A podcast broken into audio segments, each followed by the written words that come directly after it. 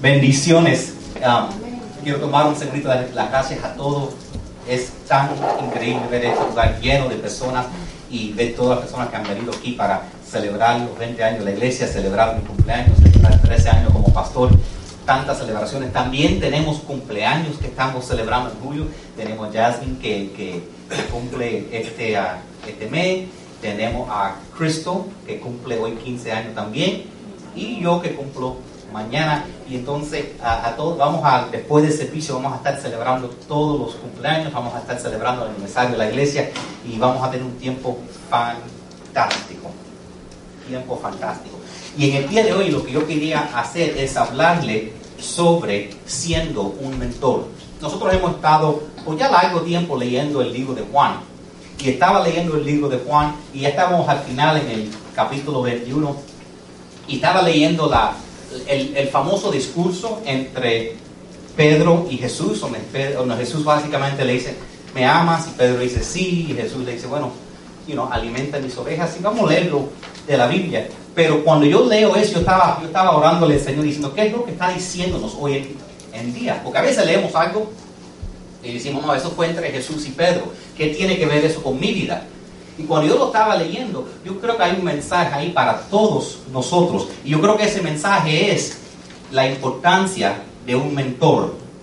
La palabra mentor viene de un origen, el, origen eh, griego. Había un rey que iba a ir a una guerra y entonces cuando los reyes iban a las guerras antes, no es como hoy que se quedan para atrás y aprietan el botón de la, de la, Casa Blanca. Antes el rey tenía que ir adelante con los soldados y muchas veces el rey lo mataban.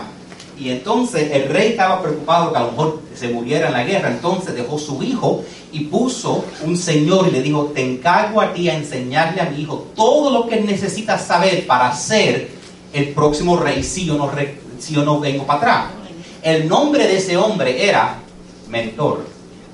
Y de ahí viene la palabra mentor, porque ese, así se llamaba el Señor. Y, entonces el mentor es alguien que ayuda a una persona con todo lo que necesita. Hay, hay, hay, esto es diferente de un role model. No sé cómo se dice role model en español. Un role model es ídolo. ¿eh? ídolo. Un ídolo. Eh, puede ser alguien que tú lees en un libro o algo así, pero un, un, un mentor es alguien que está vivo, porque tú puedes decir, ah, tú lees yo eh, leo de Abraham Lincoln o leo de Martin Lutero, pero ellos no, están aquí. Un mentor es alguien que camina contigo y que te enseña y que te guía y que más que enseñarte te apoya cuando tú estás pasando por dificultades. Y entonces hay una importancia en eso. Y yo creo que todos nosotros estamos buscando, una de las cosas más tristes en la vida, más triste, es levantarse y acostarse acostarse a dormir, levantarse, acostarse, ponerse a dormir, acostarse, levantarse y vivir la vida sin propósito. Por un tiempito, eh, ay, estoy en un descanso, pero si estás viviendo la vida con propósito, qué aburrido es levantarte y decir, ¿para qué estoy en esta tierra? ¿Para qué nací? Si mañana, a, veces uno piensa, si mañana me muero, si no estoy aquí, si, si ya mañana se me acaba la vida, ¿Se dará cuenta aquí que yo estuve aquí? ¿O somebody even notice if I wasn't here? Y entonces, eso es parte de la importancia de tener un propósito. Cuando tú tienes un propósito ¿verdad? en tu vida, uno de los propósitos de nuestra vida es amar. Otro es ser amado. Y otro es dejar un legado.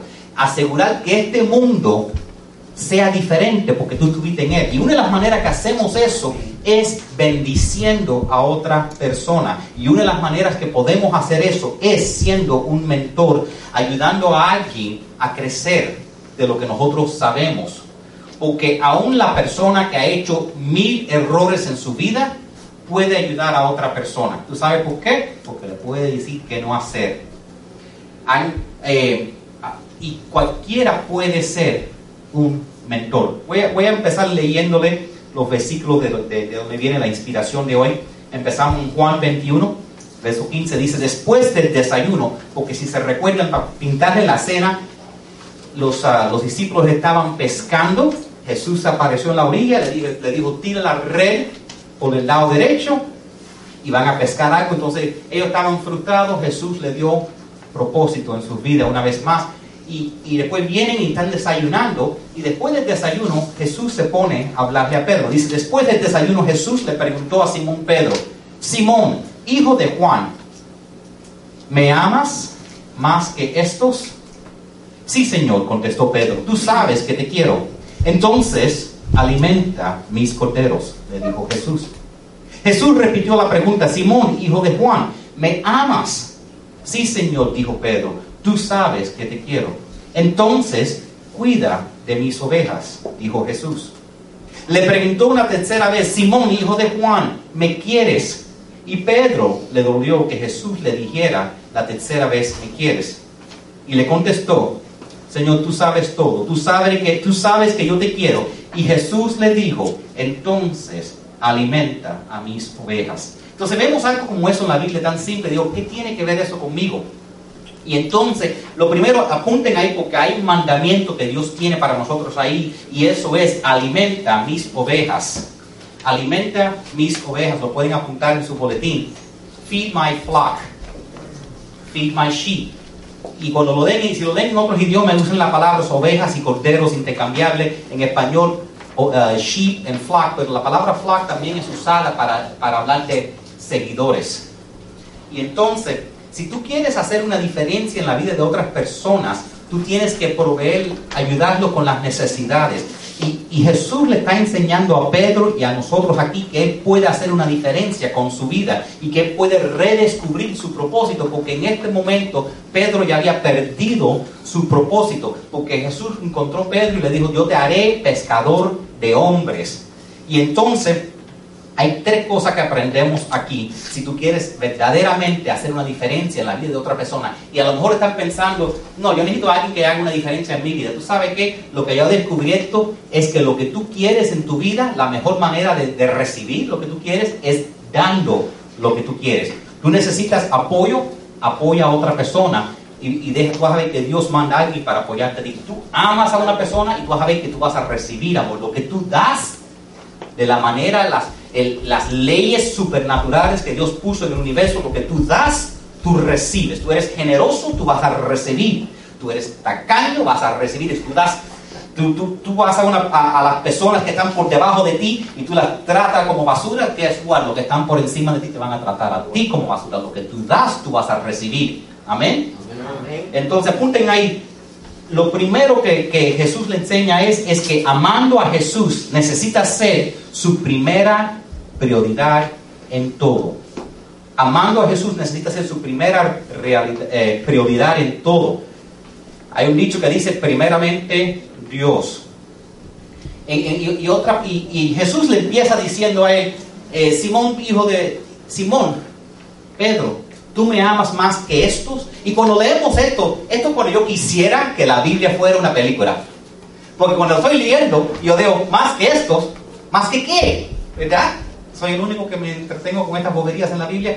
More than what? More than who? Y entonces, la primera idea es, bueno, maybe Jesús estaba hablando de, de, la pesca, porque estaban pescando, y maybe Jesús le está diciendo, me amas más que tu carrera como pescador, me amas más que, tu, que, que, que pescar pescados, tú sabes. Maybe eso es lo que le estaba preguntando, me amas más que tu pasado, maybe. Pero lo que yo creo que Jesús le estaba diciendo, porque no sabemos a qué estaba apuntando Jesús Pero yo creo que Jesús estaba apuntándole a los otros discípulos, diciéndole, tú me amas más que los otros discípulos. ¿Tú sabes por qué yo creo eso? Porque cuando Jesús estaba hablando y diciéndole a los discípulos que a él lo iban a llevar y que todos los discípulos lo iban a abandonar a él y se iban a escartear como ovejas, todo el mundo dijo, oh, eso es terrible. Pedro dijo, yo no. Ellos te dejan, pero yo te amo más que todos ellos. Yo te amo tanto, yo nunca te voy a abandonar. Y fue el primero que lo abandonó y que lo negó tres veces. ¿Entiende? Y entonces esto es Jesús diciéndole a Pedro, How about it, Peter? Peter, Pedro, ¿no me amas más que estos? ¿De verdad me amas más que esto? ¿No dijiste que me amas más que esto? ¿Qué es? ¿Me amas más o no? ¿De verdad me amas más? Entonces le está haciendo esa pregunta a él y le está diciendo, si me amas más que esto, que todos los demás discípulos, como tú dices que me amas, entonces ponme primero en tu vida. Y entonces lo que Jesús le está dando a Pedro es una prioridad nueva en su vida. Es diciéndole, lo que tú quieras tener éxito en tu vida, no importa lo que sea, tú quieres tener éxito en la pesca, ponme a Jesús primero, porque ni pudieron pescar hasta que, hasta que no escucharon a Jesús que le digo, tira la red por el otro lado. Lo que tú quieras tener éxito en tu vida, aunque no tenga que ver nada con Dios, tú estás teniendo un problema en tu familia, pon a Dios primero. Estás teniendo un problema con tus finanzas, pon a Dios primero. Estás teniendo un problema en la escuela, pon a Dios primero. Estás teniendo problemas de salud, pon a Dios primero. Hay cosas que no se pueden explicar. A veces pensamos que, pero tengo que poner toda mi energía en esto para solucionar este problema que tengo con este hijo rebelde o con esta situación. Y nos entendemos que lo que pasa en el mundo que vemos aquí físico es el resultado de las guerras espirituales celestiales que están ocurriendo entre los ángeles y los demonios que están peleando para tratar de destruir nuestras vidas. Y entonces lo que pasa en el mundo espiritual afecta lo que tú ves en el mundo físico. Tú pones a Dios primero y estás alimentando los poderes de Dios. Tu fe en Dios y poniéndolo primero es lo que la energía que se usa, que Dios usa, porque Dios quiere hacer milagros en nuestra vida, pero no lo puede hacer si no tenemos fe nosotros. Entonces, sea lo que sea lo que esté pasando, tú pones a Dios primero en tu vida. Y, Jesús nos está ayudando diciendo, si queremos hacer una diferencia en la vida de las personas, primeramente Dios. ¿Tú sabes por qué? Yo veo mucha gente, a veces, yo veo mucha gente que a veces piensa, bueno, lo que tengo que hacer es aprender la Biblia. Y cuando aprenda la Biblia, entonces voy a ayudar enseñar las clases, los muchachos, cuando aprendo la Biblia, entonces voy a dar clases, cuando aprendo la Biblia voy a compartir mi fe. No, lo principal es amar a Jesús. Porque tú puedes conocer, yo conozco a la gente, gente que conoce la Biblia de atrás para adelante y son tan amargas que a veces tú dices, si esta persona es un cristiano, you can keep your religion. Yo no lo quiero si tú eres cristiano, ¿verdad? De verdad, yo he conocido algunos diáconos que yo los veo así yo digo, ok, yo no quiero tu religión, ¿verdad? Lo primero es que si tú piensas que solo es memorizarte la Biblia, estás equivocado. Lo que es es amar a Jesús. Porque si tú te conoces la Biblia, estás haciendo, ¿sabes lo que va a pasar? Va a llegar el punto que te vas a quemar. Porque no lo hacemos porque es un deber, lo que hacemos porque fluye del amor que tenemos a Jesús. Entonces, si hacemos eso lo primario, de amar a Jesús, entonces no nos vamos a quemar. Y tú puedes, una persona que acaba de conocer a, Jesús, que quizás solo sabe un versículo de la Biblia, dijeron, de tal manera que amó Jesús al mundo que dio su Hijo para que todo que creyera en Él tuviera vida eterna y no y, maybe lo único que sabes es eso. Pero amas a Jesús y estás en fuego para Jesús y tú sabes que con esto tú ganas una, dos, tres, cuatro, cinco personas por la pasión que tienes para Cristo. Pero quizás te conoce la vida de atrás para adelante, pero si no tienes amor a Cristo, exactamente, no vas a ganar a nadie. Y el mundo está lleno, eso es lo que pasaba con los fariseos. Hay un mundo lleno de personas que quizás son tan, tan religiosos, saben tanto de la Biblia, pero no tienen el amor de Cristo. Y eso es lo fundamental para todo. Amén. La segunda cosa que Jesús le quería que enseñarle a Pedro es toma en serio el perdón de Cristo por sus peores pecados. Take seriously Jesus' forgiveness for all your sins. Toma en serio el perdón de Cristo por sus peores pecados. Lo digo en inglés porque yo lo escribo en inglés y después lo traduzco en español. No vaya a ser que lo que pensé en inglés y lo que salió en español sean dos diferentes cosas. lo peor que ha ocurrido en tu vida, Jesús murió en la cruz por eso lo peor que haya ocurrido, lo que tú sigas haciendo en tu vida, tú sabes lo que, lo que pasa, es que el diablo le llaman el acusador, el gran acusador. El diablo no tiene que destruir tu vida, el diablo solo tiene que ah, destruir tu mente. Y tú sabes lo que pasa muchas veces, es la razón número uno que no ayudamos a otras personas, porque decimos no somos dignos de ayudar a otras personas no somos dignos. ¿Quién soy yo? Eso, eso, um, eso pasa mucho a las personas que, como yo, que hablamos en público, que se llama, que se sienten como, como si soy una frauda. Ah, ¿Quién soy yo para enseñar de la Biblia si yo casi no sé? ¿Quién soy yo para enseñar de finanzas si yo no sé? ¿Quién soy yo para ayudar a otra persona si, yo, si mi vida es un desastre también? Pero ese es el diablo hablándote a ti. Porque tú sabes qué? En las escuelas cogen muchachos que están en high school y lo ponen para que sean mentores de muchachos que están en la escuela elemental. En la escuela cogen muchachos que están en college, en su primer año, y para que ayuden muchachos que están en middle school y los ayudan y lo hacen muy bien porque lo hacen de corazón, porque ser un mentor es más que simplemente saber más, ser un mentor es tener el corazón para apoyar a la otra persona y eso en verdad es lo más importante. Y el diablo te va a decir, ¿quién eres tú? Tú no eres nadie para ayudar a otra persona. Y lo más que necesitas para otra persona no es necesariamente, como vamos a decir que tienes una amiga y la amiga está tratando de, perder de peso porque tiene problemas de salud y está fracasando. ¿Tú crees que tu amiga te, te tiene a ti como un mentor porque no sabe cómo perder de peso? ¿Quién no sabe que, que, el postre que vamos a comer esta tarde engorda? No sé si alguien no lo sabe, pero quiero dejarle saber todo lo que está afuera hoy va a haber pizza, va a haber, no hay nada de dieta. Lo único que no engorda es que se ayunan esta tarde, ¿ok? Por si acaso no lo saben. A veces creemos que la persona necesita, ah, en vez una clase de nutrición, todo el mundo sabe lo que engorda. El azúcar engorda, el postre engorda, la pizza engorda, ¿ok? No hay pizza de dieta, ¿ok?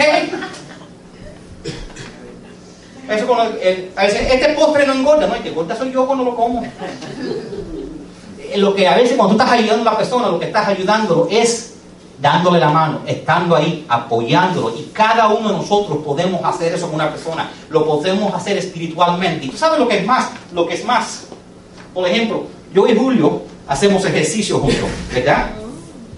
Sí. Y entonces, a veces, a veces Julio dice, ah, no he estado haciendo muy bien, no ha pasado por allá. Y dice, Julio, ven por mi casa, porque guess what, cuando tú no vienes a mi casa a hacer ejercicio, yo no, hago ejercicio tampoco. Entonces él se cree que yo lo estoy entrenando a él y él me está ayudando a mí, lo que no se da cuenta. Cuando él viene, para yo lucir bien, yo lo ayudo a él y entonces yo tengo que hacer ejercicio. Pero cuando él no viene, yo digo, déjame tomar el día libre hoy. Vamos a ver lo que hay en 200 channels de Comcast. ¿Entiende? Entonces no tiene que ver nada que tú sepas más que la otra persona o que tú seas mejor, es andar y apoyando. La palabra de Dios dice, el hierro fila el hierro, amén. Y entonces lo que nos pasa es que tenemos que recordarnos es que Jesús murió en la cruz y te perdonó por todos tus pecados. Y dice que la Biblia que somos nueva criatura. Y nosotros, aunque éramos un desastre, aunque quizás todavía no seamos perfectos, no significa que no podemos ayudar a alguien. Amén. También apunten ahí, cree que Jesús quiere usarte de gran manera para la bendición de otros. Believe with all your heart that Jesus really wants to use you in a great way to be a blessing to others. Porque eso es lo que nos dice la Biblia. La Biblia no nos dice simplemente que Dios te quiere usar, Dios te quiere usar para que tú seas una gran bendición en la vida de otras personas. Hay un verso en, el Antiguo Testamento que habla de, Dios tomando, que dice que eh, los malvados, la gente malas, acumulan riquezas solo para entregárselo a los justos. ¿Sabías si saben eso? Yo busco los versículos, las promesas de Dios a veces. Hay esa persona es mala y está acumulando dinero y está acumulando esto y por qué. Y la Biblia dice, tengo una promesa para ti si la quieres.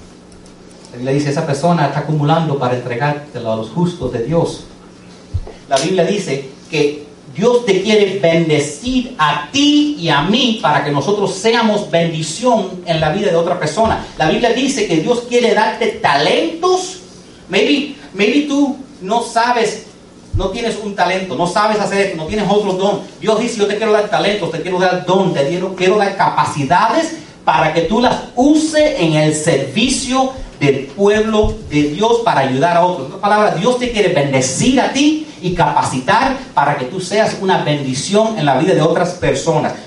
Yo entré en esta iglesia en el 2004 y vine aquí y me senté atrás y no hablaba español. Mucho menos lo leía lo entendía, igual que mi hija, si le hablo español, dice, yes, daddy, me contesta, ¿verdad? el marido, me dice que, a veces habla español, diciendo, diciendo, sí, papi, no cuenta. Entonces, pero yo no sabía nada, yo entré aquí y antes de salir me dijeron, Dice, me agarraron por la puerta, porque tú sabes, cuando tú vienes por primera vez, ¿tú qué tú quieres hacer? Correr y ser el, el primero en salir por la puerta para que nadie te agarre, ¿verdad? Porque tú, yo no conocía a nadie. Y entonces vine para mi más feliz y corriendo por la puerta y me agarró un señor que se llamaba Jairo, me dice, tu mamá dice que tú sabes de computadoras. Y dice, yeah. Y me pasé, estuve hasta las 8 de la noche trabajando, arreglando las computadoras aquí de la iglesia. Terminé comprándole una, iglesia, una computadora a la iglesia que es la que está ahí la compré yo. Y entonces empecé así. Y vine un día a la iglesia, entonces seguí viniendo porque ahora tenía que mantener la computadora porque era un desastre hasta que compré esta, ¿verdad? Y entonces vino a la iglesia un día. La iglesia no tenía pastor, entonces lo que hacían es tomaban turnos otros pastores visitando. Pero no sé si lo saben, pero típicamente yo soy un poco diferente que escribo un libro y se lo regalo a ustedes. Este jueves voy a estar en otra iglesia predicando, me dedican, porque yo se los voy a cobrar, son 20 dólares el libro. Entonces, pero la mayoría de los pastores viven y no hay nada más de, eso. Pero cuando venían aquí a la iglesia, veía que la iglesia no tenía fondos, la iglesia estaba en casa en bancarrota, han pasado 20 años y la iglesia sigue igual en 450 dólares en el banco, cuando compramos la pizza se va a quedar en 300. Entonces, ok, es lo que hay, hay que pagar la renta y falta 100 porque es 450, ok. Si quieren saber las finanzas, le abro los libros cuando quieran. ok, y sigue igual, por eso que yo tengo cuatro trabajos. Tengo trabajo, tengo otro trabajo, tengo negocio y trabajo derecha y izquierda igual que ustedes y diezmo igual que ustedes para mantener esta iglesia porque la amo. Y entonces ven un día a la iglesia y guess what? No había pastor y dijeron, después que cantaron dijeron, gracias por venir, pero hay nadie para compartir la palabra de Dios. Y no sé por qué, pero algo me entró a mí de Dios y fui y le dije, jamás ceje la persona y hay que alimentar a las personas. Y dije, pero hay pastor, le dije, no hay que ser pastor para abrir la Biblia y leer los diez mandamientos y decir, no mientes, no mates, no, no adúlteres. Y así empecé. Y febrero 14, febrero 14 del 2005, que es Valentine's, yo vine y di un mensaje basado en 1 Corintios 13, hablando que el amor es un verbo. Que yo no quería oír cuando alguien decía, yo no amo a esta persona, la manera que tú te enamoras es amando. El amor es un verbo, no es un catarro que se coge como con la flecha. El amor es un verbo. Amén. Entonces ese fue mi primer mensaje en febrero. Y, y yo no sabía predicar. Yo ni sabía el español. Yo tuve que escribir palabra por palabra, y lo que no saben aquí las tengo, pero están escritas en inglés. Tenía que escribir palabra por palabra y tuve que enseñarme español porque soy aquí de segunda generación, igual que mi hija, igual que mucha gente, de que nuestros hijos que vienen aquí, que tú le hablas español y te contestan en inglés, ¿verdad? O muchas veces tiene que empezar hablando en inglés porque te entienden el español, ese era yo. Pero el Señor me capacitó. Y, y lo que no sabía es que habían tres otros en la iglesia que habían ido al seminario y estaban capacitados, pero de nada vale toda la educación en el mundo si no tienes un amor para Cristo y un deseo de hacerlo de corazón. Y así es que el Señor me llamó a esta iglesia. Porque yo vine aquí, igual que ustedes, un día y empecé ayudando, empecé trabajando y, el primer día ay, ok, vengo la semana que viene para asegurar que la computadora para de trabajar y otro compromiso, y otro compromiso, y otro día. Y aquí llevo 13 años. Así es como ha estado aquí en la iglesia. Gracias.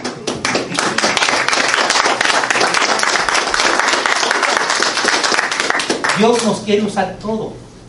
Yo no soy nada especial. Yo no fui a seminario. Los que no saben, yo no fui a seminario. Yo lo que tengo es un amor para el Señor. Y Dios te quiere usar a ti y Dios te quiere usar a ti y nos quiere usar a todos nosotros para alimentar nuestras ovejas. Dios nos quiere usar para dejar un legado. Dios nos quiere usar para, para ayudar a otras personas. Yo necesito a alguien como Reinaldo que sabe un poquitico más que yo de la vida.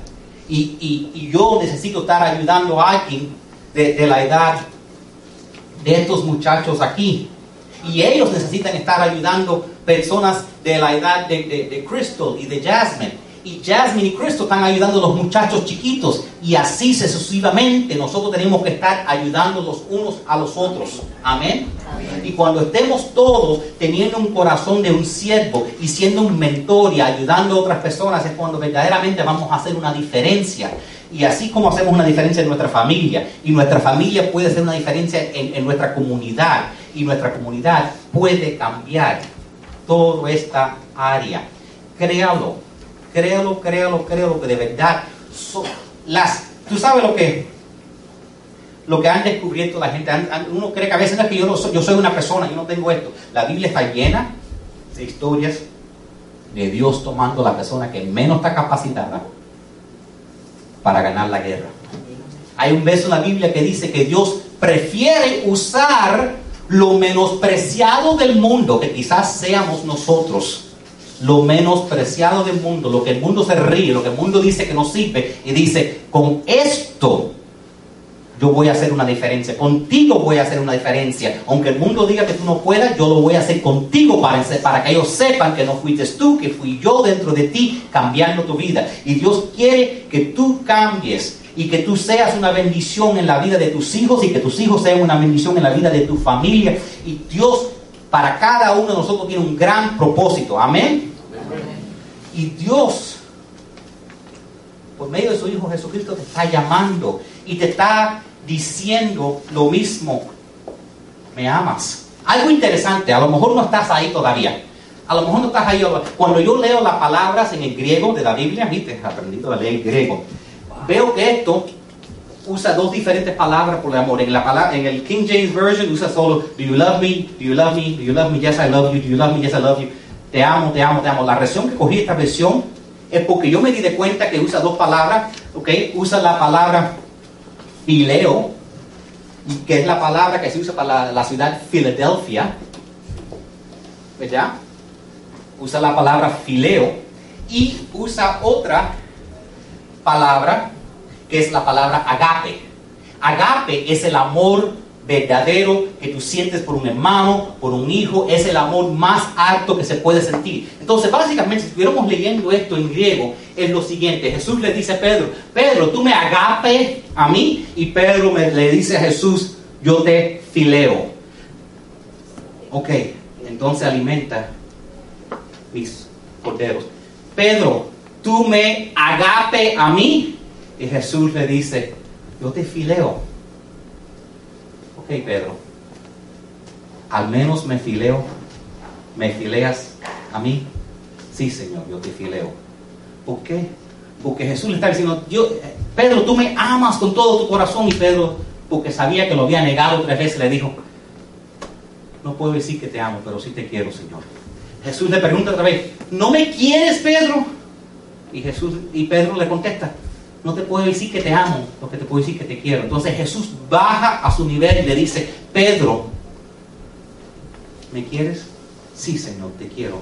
Lo que la razón que esto está escrito así en la palabra de Dios es porque lo que, lo que Jesús quiere que tú sepas es que si tú no estás a este nivel de ser pastor todavía, de ser ministro, si tú no estás a este nivel todavía, si estás solamente a este nivel, si no tienes un agape, amor agape para Jesús, la más tienes un amor fileo, Jesús dice, That's good enough. Eso es suficiente para mí. Con eso yo vengo a tu nivel y puedo usar eso para cambiar vidas. Amén. Amén. Aleluya.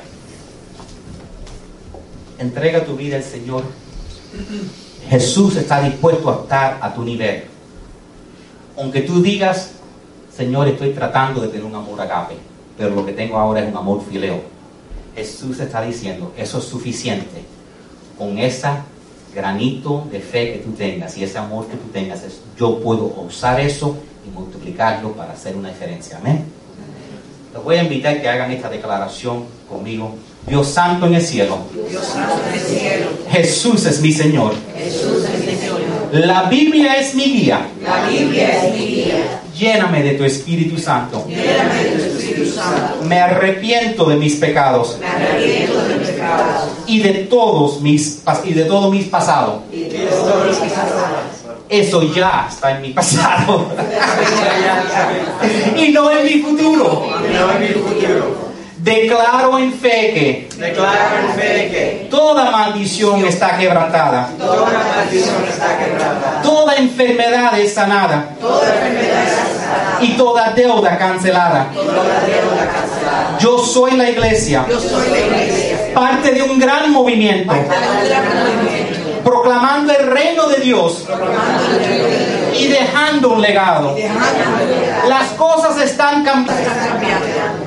Cuidaré de mi cuerpo, Cuidaré de mi cuerpo. renovaré a mi mente. Mi vida nunca será igual. Yo tengo amor, Yo tengo amor. fe, Fe, paz, poder, protección y sabiduría en Cristo. La vida eterna y La vida en abundancia. ya son mías.